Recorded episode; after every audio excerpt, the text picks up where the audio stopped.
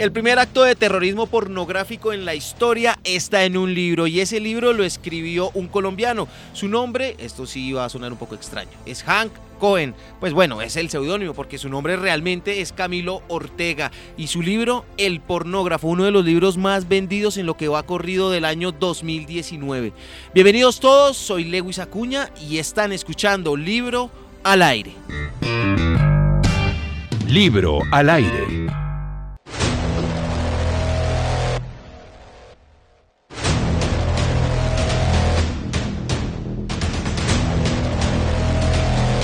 El pornógrafo es un libro que ha sido la novedad del año, aunque fue un libro que empezó a trabajarse desde hace mucho tiempo, ya su autor nos va a corregir la información, es un libro que ha conocido, por decirlo de alguna manera, el éxito y el estrellato en este momento y lo ha hecho a través de un género que uno podría clasificar quizá como subterráneo, un poco escabroso, es una mezcla de náuseas con excitación y quisiera tratar de encontrar algo para describirlo, pero es que justamente esa es la magia del pornógrafo, un nuevo tipo de literatura y que está encabezando nuestro invitado. Camilo, qué gran placer tenerlo con nosotros en Libro al Aire. Muchísimas gracias por la invitación. ¿Usted usualmente qué es lo último que piensa antes de acostarse a dormir? Pasan muchas cosas, varía del día, pero sí, sí, sí siempre, pues, pues, pues lo que decía ahora, siempre se genera como la idea de que cuando uno escribe cosas raras, uno es un tipo como supremamente denso. No, es un sujeto bastante normal que le gusta hablar mucho de cosas raras. Sí. Entonces es, es, es, un, es, un, poco eso, pero sí, uno siempre piensa como en cómo perturbar a la gente, creo que es lo que siempre pasa por la cabeza. ¿El pornógrafo cuándo es concebido? ¿En qué tierna edad de su vida lo concibió? ¿Cuánto tiempo tardó en escribirse? Y finalmente, ¿Cuánto tiempo tardó en llegar a las manos, en ser publicado de los, uh, lectores? Ese, bueno, ese trabajo fue, pues desde hace, desde ese tiempo estaba como con la idea del pornógrafo, como efectivamente vamos a, pensar en una máquina que se llama el pornógrafo, pero no sabía muy bien qué era. Luego, eh, pues en la maestría, de, hecho en la maestría de escritura en, en, la, en la Nacional, empecé a, trabajar en, la tesis. Em, justamente en ese momento fueron como uniéndose muchas cosas. Estuve trabajando con Fernanda Trías, escritora uruguaya que eh, está dictando clases en, la universidad. Y pues fue una conversación de, bueno, cómo, cómo, iba a salir todo el asunto. Ella me ayudó muchísimo en el proceso. Y era, bueno, vamos a, a, pensar en, en, qué es este libro.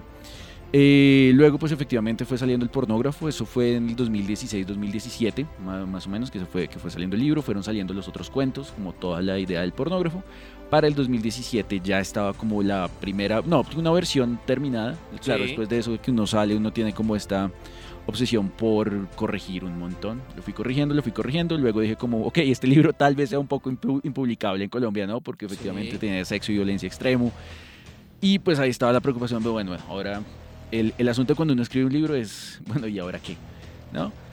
Y, y pues nada, efectivamente, pues eh, Ediciones Vestigio justamente estaba empezando y pues era como, pues muchas otras editoriales como que habían, eh, el libro, pero como, you, no, gracias, no, es, no es lo que estamos buscando y no queremos coger el libro.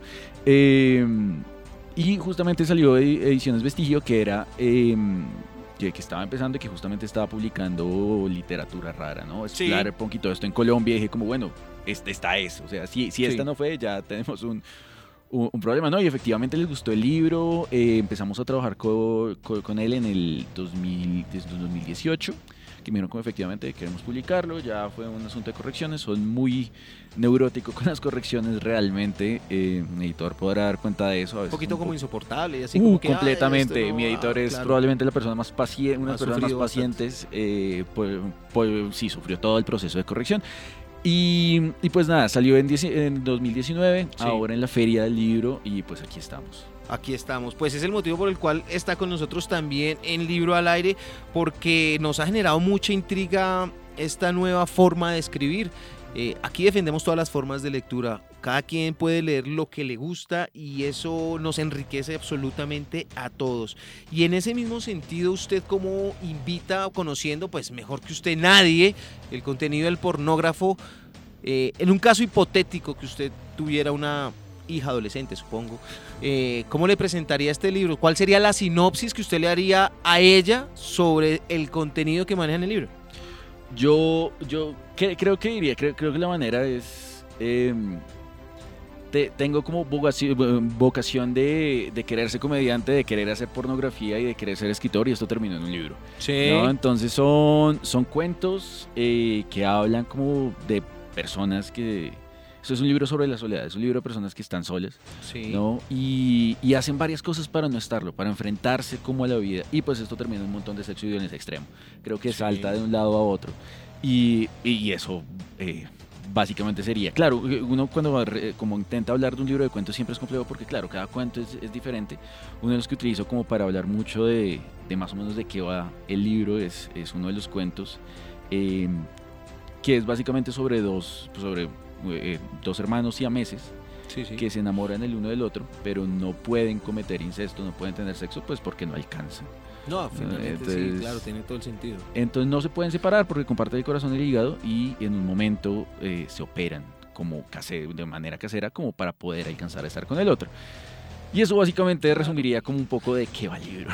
Caramba, uno haciéndose la imagen naturalmente de 12 meses, enamorados y todo este rollo, se pregunta, ¿y en- de dónde usted saca una inspiración para una cosa de estas? Es decir, ¿qué, qué, qué- qué- flor ve en un jardín para inspirarse? ¿Qué, qué camino hacia el infinito alcanza usted en la escritura? ¿De dónde se inspira, Camilo? Llega de muchas direcciones. Eh, a veces uno está mirando a alguien en la calle y dice como, bueno, vamos a exagerar la historia. Normalmente creo que creo que la idea sale a acelerar las cosas. ¿no? Sí. Cuando uno empieza y tiene una idea y dice, ¿cómo vamos a acelerar? ¿Cómo le vamos a poner más sexo y violencia? Una historia más tradicional, ¿no? Entonces, Ok. Vamos a una historia de amor, tan, son hermanos, listo, la historia de incesto, tan, pero ¿cómo lo, cómo lo aceleramos? Como que efectivamente, eh, allá se meses, muchas veces eh, hay que consumir un montón de ficción, hay que consumir televisión, hay que consumir eh, radio, hay que consumir podcast, hay que consumir eh, literatura, obviamente, claro que la Sí. literatura es... Y de ahí como que se van, se van formando ideas y uno va conectando. Creo que es, que es una cosa de, de ir conectando varios puntos y, y buscar cosas que no vayan como naturalmente juntas Sí. y unirlas. Ese creo que también es un poco el proceso. Y de ahí van saliendo cosas, pero digamos, sale de, puede ser que la gente que uno vea en la calle, de una idea que uno ve, de algo, que de un chiste que, que escuche, "Oh, ¿cómo lo podemos llevar? En otra dirección empezar a contar una historia con esto. Entonces sí es en general la idea de acelerar algo. Dijo usted que era bastante quisquilloso en el tema de correcciones y muy detallista en ese sentido. ¿Usted recuerda como cuál es la palabra que más utilizó en el pornógrafo? Uf, ha- había varias personas que. No, había una, una palabra. Ah, sí, al- un, un- una- un amigo justamente en la maestría me dijo: como usted, usted, usted- usted está utilizando mucho la palabra alar. No siempre ala cosas, entonces creo que era un poco el proceso. Entonces Hablar de... Alar, sí. Sí, de hablar, de... Eh, Hay una cantidad. tirar, de- Exacto. Bueno, sí. no tirar en el sentido no, pornógrafo, no, sino alar, en el sí, sentido sí, de- no. Eh, alar, tal vez, tal vez mucho. Hay muchas cosas que, que Sí. se alan, in- intestinos y genitales, entonces Sí. está ahí. Creo que Ok. se dio como uno de los verbos por excelencia ahí. Eh, pero sí, no, hay, hay un montón de, de- de- Alar fue como la, la que justamente me mencionaron. Hay una cantidad absurda de genitales y de menciones Sí. de genitales, o sea, creo que. cre- Creo que probablemente sea una de las que más está ahí. Eh, ¿Le extrañaría que en algún momento su libro llegara a ser censurado de alguna manera, en alguna librería, o ya lo fue? No, pero pues es que es buenísimo, sería buenísimo hasta cierto punto, porque pues que efectivamente un libro sea censurado es hasta el final, es, es el final como que efectivamente... El golpecito en la espalda, dice, ah, Sí, gracias, es una publicidad, ¿no? Sí, si mi sí, libro es censurado quiere decir que hay gente que lo está leyendo, ¿no? Que hay gente que lo odia. Claro. Eh, y pues también hay gente que le gusta, es- es- esperaría eso. Entonces pues sería eh, como publicidad, como sería chévere. Pues uno esperaría que no, porque pues obviamente eso también lleva como un No, montón pero de... pues cobra, un montón de. Un montón de cosas, pero claro, el libro censurado, uy, vamos a, a mi- a mirar eso. Quiero preguntarle si lo que usted escribe lo escribe Camilo Ortega como es habitualmente o ahí hay un lado oscuro, una parte perversa de Camilo Ortega que se sienta frente al computador a escribir. Yo, yo, yo, yo, yo- no creo que haya como parte perversa Sí. o oscura, sino... Es, es más, cre- creo que una de las cosas cuando cuento esto es que sí me gusta tener un poco de comedia, ¿no? Lo, lo- que digo, como esta pequeña vocación de, de comediante también estaba ahí. Entonces, si uno va a contar cosas muy aterradoras o muy densas, también lleva un poco de, de- de comedia. Por ejemplo, pues la idea de los siameses empieza desde más o menos un chiste, ¿no? Esto y, y no alcanza. Y luego empieza a volverse una historia más, más, más de drama. Entonces creo que sí, no, en, en la vida en general soy así, pero sí es más eh, el tipo que cuenta cosas y siempre intenta encontrarle como el lado exa- exagerado, ¿no? In- Intenta exagerar cosas, intenta Sí. acelerar las cosas. Y sí, ese es el sujeto que, que, que, que termina escribiendo. ¿Hay alguna historia o borrador que haya pasado por su cabeza y haya dicho, esto ya es demasiado, no, hasta allá no puedo llegar? Ahí ya Em, demasiado. No, no realmente. eh, creo que no- normalmente las, la- las cosas que se quedan un poco por fuera Sí. al final del día son, son más las cosas que siento que no funcionan con lo que estoy contando. Ujú. Creo que al final el único compromiso que uno tiene como escritor, como en el momento de escribir, Sí. como el compromiso que hay, el, el más grande, es con el texto, ¿no? Si el texto dice esto funciona, póngalo, ¿sí? No, no, no se censure, y más en un género que busca eso, ¿no? Pero si uno siente que con la historia no va, sáquelo de ahí, ¿no? Entonces creo que es más como ese, e- ese límite más con el texto, ¿no? Porque pues tampoco es como generar, como poner cosas densas porque sí, sino que se sienta que va con la historia, y si eso funciona, eh, pues bueno, ahí está. Eh, una de las cosas que, que, que, que sí- pasa también es, es preguntarse, y creo que pasa con estos textos, como cómo genero asco en el lector, pero que no deje de leer. Ujú. Y creo que esa también es las preocupaciones, que también no es un modo de autocensura ni nada, sino que es como, bueno, ¿cómo voy a hacer este Como un texto que la gente... una reglita para Eh, que exacto, una entonces forma de no- medirlo. Entonces no, no es como que, uy, llegué a este extremo, no voy a hablar de esto. Di- digamos, si en, si en el, el libro, el texto lo exige, chévere, y uno ve que va hacia ese lado. Eh, digamos, hay temas como que uno prefiere como que no, no, no toca, pero es porque como uno no quiere ir por ese lado. No hay elementos gratuitos, eh, gratuitos en su literatura, es decir, no pone porque sí, sino que todo está plenamente identificado y hace parte de la historia necesariamente. Exacto, No es, es- es la idea. Es, es la idea, que cada parte se Sí. sienta como que efectivamente funciona en el libro. Eh, de hecho, he hecho experimentos con eso a ver hasta dónde puedo llegar en, en ciertas cosas. Tengo un cuento sobre un coprofílico que puede ver el futuro. El excremento y allá, pues ju- justamente un amigo me dijo como, no, Enough. no. Es suficiente. varias personas dijeron como, no, pero otras personas me dijeron, pude leerlo, ¿no? Pero otras personas con la primera escena, que es una escena muy gráfica de coprofilia, dijeron, no, Mejor No, déjelo hasta ahí.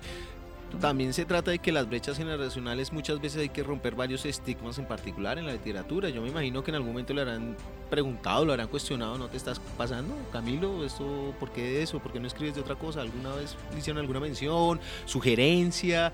¿En un buzoncito le dejaron ahí un papel escrito, alguna cosa? Mm, Pues no, sí, no, algunas personas me han preguntado, bueno, ¿por qué eso? Pero creo que, pues, pues justamente lo que hablamos ahora, Colombia es un país en donde no se lee. Sí, eso, es- es- esa es la lucha del libro al aire, motiva la lectura. Exacto, es un país donde está empezando, Sí. ¿no? donde está empezando eh, y que están estos procesos de lecturas, están, están comenzando. Y si uno llega con estos textos que apelan como también a cierto morbo, ¿no? Y que son divertidos y pues espero que la gente le- les guste y todo esto, hay más posibilidades de que lleguen y por el morbo empiecen a leer. Sí. Sí, entonces creo que también, pues inconscientemente también terminó siendo una estrategia como, oiga, gente, leamos, vean que se pueden hacer Sí. cosas diferentes en la literatura y, y vamos a ver qué pasa. Lo presenta usted como una promesa prácticamente de la literatura en Colombia, una nueva literatura, un género que se está abriendo paso. Además, eso lo convierte casi que en un pionero. A estas alturas es usted una persona que está llevando una bandera, que está empezando. eh, pero si quisiera me contar un poco cómo se ve en el futuro, a dónde quiere llegar, eh, qué está esperando. El pornógrafo ya es eh, de por sí el punto de arranque definitivo, pero ¿y hasta dónde va a llegar? ¿Qué se viene? Esa es una buena pregunta, siempre es aterrador pensar en el futuro en esto. No, pues ahora con el, pro- con el pornógrafo empezaron a salir más proyectos para antologías. eh, este año va a salir un libro eh, escrito a- de- con dos cuentos, escrito a cuatro manos con, con, con un autor uruguayo. Sí. Em, entonces, pues justamente eh, vamos a tener eso, como dos cuentos de vampiros. Entonces él ponía como una, un, un punto más aceleracionista, yo ponía todo el gore. Entonces fue un, proyecto bien chévere. Eh, el próximo año salen más antologías justamente de, de literatura rara colombiana, que, Sí. que es muy chévere. Eh, pues estamos, eh, estoy armando justamente otro libro, todavía un poco en el futuro y demás. Y una de las cosas que sí me gustaría, y creo que, que es como uno de mis objetivos en el futuro, pero siempre hay que ver qué va pasando, ¿Cuál es? es generar más escuela de literatura rara. Que la gente empiece a escribir, Sí. que la gente empiece a perder este miedo a la, a la literatura. ¿no? O más bien de hacerlo público, porque habrá mucha gente que lo escribe y se lo guarda. exacto, ¿no? exacto, sí, Puede que que habrá como muchas más posibilidades que, que Bogotá como que empiece a pensar como esta cosa, bueno, podemos rara, na- narrar lo raro, ¿no? Podemos mostrar cosas raras. Y, y, y que, digamos, como Berlín, Bogotá se vuelva como una de las ciudades de lo raro, Exacto. ¿no? Que pueda narrar, que salga cine, sobre todo porque Bogotá es, un, ci- es, es una ciudad que permite esto. De lo raro, pero, pero aquí es que, es que con los términos yo creo que hay que ser un poco delicado porque probablemente se preste para confusiones y digan que crean que esto quiera volverse una locura. No, estamos hablando en temas culturales, son Sí. representaciones culturales, literarias, gráficas, artísticas, la representación del humano, ¿no es así? Exacto, Estoy bien, efectivamente. vamos por es- ese lado. Sí, por, por eso Cine, por ejemplo. Exacto, hay muchas posibilidades. Hay en este momento, efectivamente, están abriendo muchos espacios culturales. Vamos a contar lo, lo- lo raro, lo, lo diferente, lo extremo. Y, y- eso hace como que tal vez la gente se interese también más en la cultura, más en leer, en, ace- en acercarse a todo este asunto. Entonces, e- es- esa es una de las ideas. Igual, seguir publicando. Ahora, lo que le digo, hay varias antologías, hay varios libros en, en mente como flotando ahí en el futuro más o menos cercano. Y la idea es seguir escribiendo. Como ve las cosas y el efecto que ha tenido, por ejemplo, el pornógrafo en su vida, ¿cree que las editoriales tradicionales eh, empiecen a mirarlos con más atención? ¿Espera que en el futuro le hicieran una propuesta o algo así? Pues vamos a ver, vamos a ver. Sí, sí, sí, siempre es muy complejo. Sí. Eh, sería muy chévere, sería chéverísimo. También está el asunto de, de, de- de, claro, el- los textos. Una de las cosas que me gusta de cuando escribo y de la literatura es que uno puede contar lo que quiera y puede ser muy gráfico, ¿no? Digamos cla- en el es- cine. es la magia, sí. Claro, en el cine depende un poco más de tener como la manera de pagarlo, ¿no? No, Ok. di- di- digamos, si quiero este efecto, pues debo tener plata para Mm. hacer este efecto. En literatura no se puede ir a lo extremo y contar lo extremo. Entonces, si, si, si, encuentro como efectivamente una editorial que, eh, o pues más editoriales, porque ve- eh, Vestigio se volvió mi, mi casa, ¿no? Sí, Pero si otra editorial y editoriales como, di- digamos, no, no independientes, esto, eh, quieren que quisieran charlar y todo esto, pues hay que, hay que mirar ma- ma- más o menos cómo vamos a tratar esto de lo, de lo extremo, porque si es algo que siento que ya es parte de mi voz, ¿no? Como narrar, siempre acelerar la cosa, siempre Sí. ir como este, e- este paso más adelante. Pero sería, se- sería interesante y pues abriría como nuevas puertas como a, todo el proceso vamos a narrar. Y es que eso creo yo es el gran aporte que está haciendo Camilo Ortega Hancoen con El pornógrafo, un libro altamente recomendado. Eso sí, bajo el amparo de su propia responsabilidad, si lo quiere tener en sus manos. Y esto sabe que lo convierte en un título aún mucho más llamativo. Camilo, gracias, gracias por su libro, gracias por su trabajo, principalmente por eso. Y gracias por estar aquí con nosotros en Libro al Aire. Muchas gracias a ustedes y pues espero que disfruten el libro, que se acerquen a él. Está pues ahora en, librerías independientes en, Bogotá, en la página de ediciones Vestigio también, entonces pueden acercarse a él y, pues espero que lo disfruten. Y un cordial saludo a todos los amigos de la editorial Vestigio. Un abrazo. Gracias. Listo.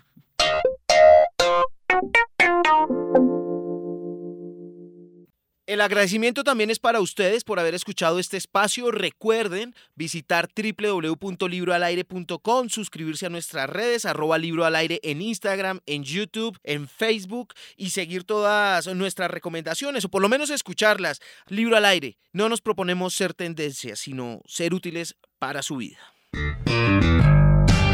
Libro al aire.